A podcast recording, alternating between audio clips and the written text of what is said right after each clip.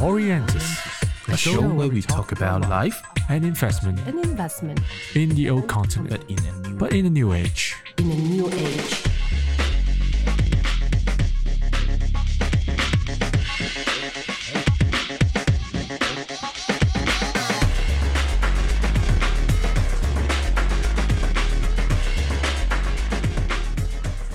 Welcome to Orientis, Rediscover Europe. Welcome back to our podcast with uh, Mr. Franz Roslier, uh, the Austrian Trade Commissioner for Hong Kong and Macau. Um, so thank you, Franz, again for for uh, for being here at our at our podcast. And uh, we have the past two uh, we've talked a little bit about Austria as relation to Hong Kong and how uh, Austria is bouncing back uh, from the from the, from the pandemic. And now this segment, I think we go uh, Wilson, we're gonna talk about uh, more about how Austria's uh, how the, how it moved forward uh, from this point on, isn't it? Yeah, so thank you, Tom, of course. Uh, so, uh, if you have continued to listen uh, to uh, sections before, then obviously there was one central theme that Franz always wished to mention is we are talking about Austria as a manufacturing countries. But of course, uh, the general public, when we talk about European European manufacturing, uh, Germany may actually rank number one. France maybe uh, uh, maybe two or three. So uh, Austria, of course, again is a little bit less known uh, in Hong Kong or even in Asia as a kind of manufacturing countries. So one other strength that actually makes Austria uh, proudly to present herself as a manufacturing industry or what kinds of uh, major uh, manufacturing sectors that usually the Austrian uh, companies engage with, and how do, how do they actually uh, make changes to adapt to new scen- scenario, especially during the pandemic? Mm, Yeah, true. No, no thank you. Um, manufacturing nowadays, of course, looks much different. You know what you have in mind. You know, it's not the the the factory shops with lots of dirt and so on. It's very advanced modern manufacturing that's going on. Maybe allow me some examples. You know what you can see here in Hong Kong um, on the roads, uh, also from, from Austria. You might have seen uh, fire trucks. Uh, you know, Austria is uh, one Austrian company. Or, Rosenbauer is one of the two leading manufacturing of fire trucks, you know, and, and for the new airport, for the third runway, another uh, eight fire vehicles will be delivered from Austria powered by Austrian manufacturing excellency. Uh, also at the airport, the, the critical communication system is powered by, by an Austrian company. Or if you look at the cranes, you know, that, that do the heavy lifting in, in, in, in, in Hong Kong, it's made by Austria or the Hong Kong airport, the wooden roof, uh, the big roof that covers the whole airport was done by an Austrian company. So, so there's much more than you can see of because these are companies, these are the so-called hidden champions. They, they are not known worldwide. You don't have to know who does, you know, your, fire trucks or so. Uh, this, uh, but in their specific industries, they really work not only then in Austria or in Europe, but all over the world. So, so for some sectors, for some manufacturing activities, if you're the hidden champion, it's very good to be in, in this role. There are not so many other competitors. You don't talk loudly. You're not so PR uh, thing because you don't. You are very happy to be in in this niche in, in this sector where you are a champion in your very small niche, and we have many of those companies. Uh, maybe also due to uh, the structure of, of, of the economy altogether.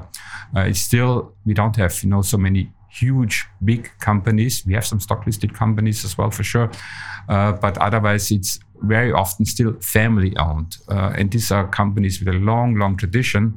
Family owned can also mean ten thousand people, you know. So it's not only, uh, but they have a long term strategy, vision. They are not, you know, don't have to respond to stock market shareholders, so they can lead their companies also through difficult times. And we also saw those companies they for sure didn't want to lay off the people. They want to, keep them because they're going to need them again, qualified labor for the hopefully good years to come. So it's very important. This, uh, uh, yeah, th- th- this this family-owned structure as well. Manufacturing nowadays, you know, it's it's really developing a lot. So if you look at the Austria has a very strong automotive industry. People don't know that uh, uh, really.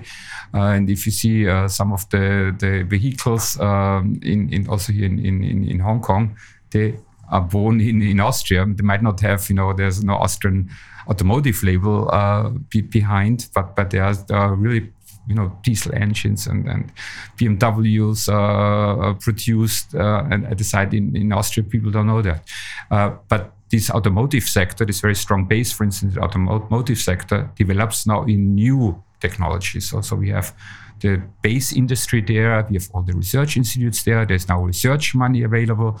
And for instance, it goes into all this automo- autonomous driving and flying in, in this passenger transportation. So in many fields, this, this traditional uh, manufacturing sector is developing in, in really really high tech you know not, not sector so if i am to yeah. so i am to sort of uh, describe austrian manufacturing in a nutshell is heritage uh, it's highly precise and mm-hmm. it's highly specialized. And there's a big pride, you know, in excellency, in, in so this engineering, this pride, this long tradition in engineering really helps new industries uh, to, to develop. If you look pharma industry uh, or, or the biotech or life science industry, you need for medical equipment, you need people that know how to use materials, new innovative materials that, that know how to uh, produce it precisely. So it's really developing in, into new sectors opportunities as well.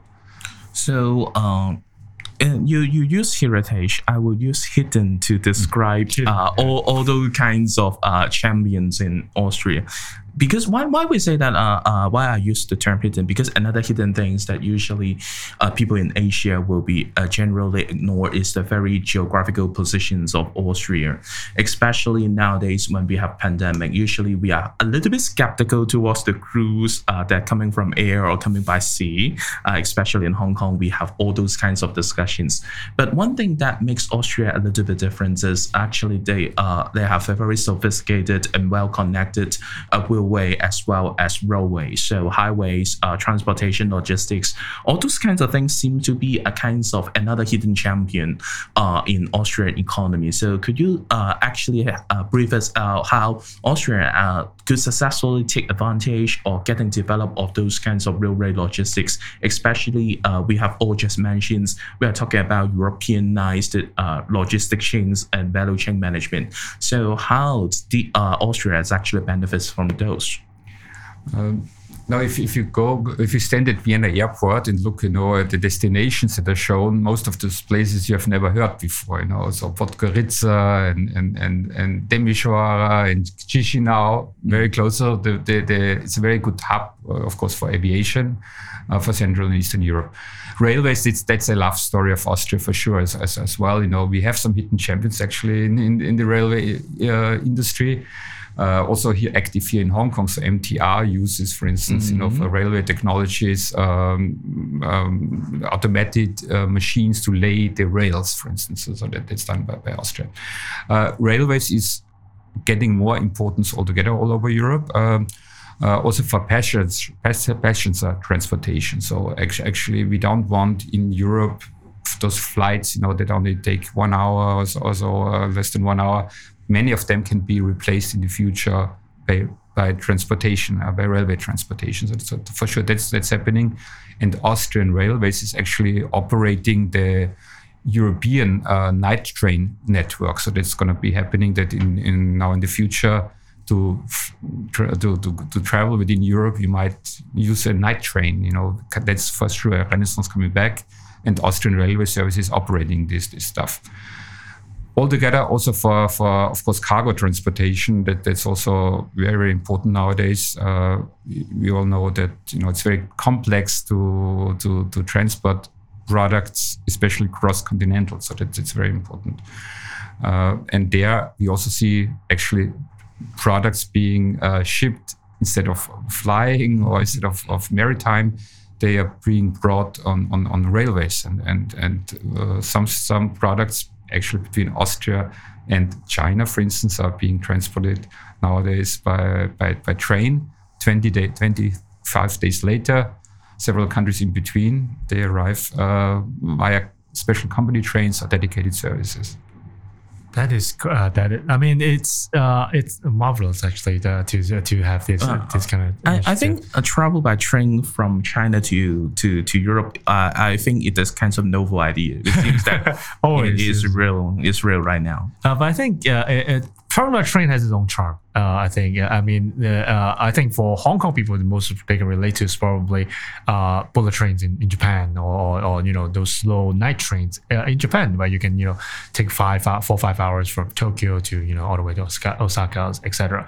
I mean, that's uh, the sort of the sort of uh, speed of a, of a train and sort of like having having travel on train is a different kind of ledger.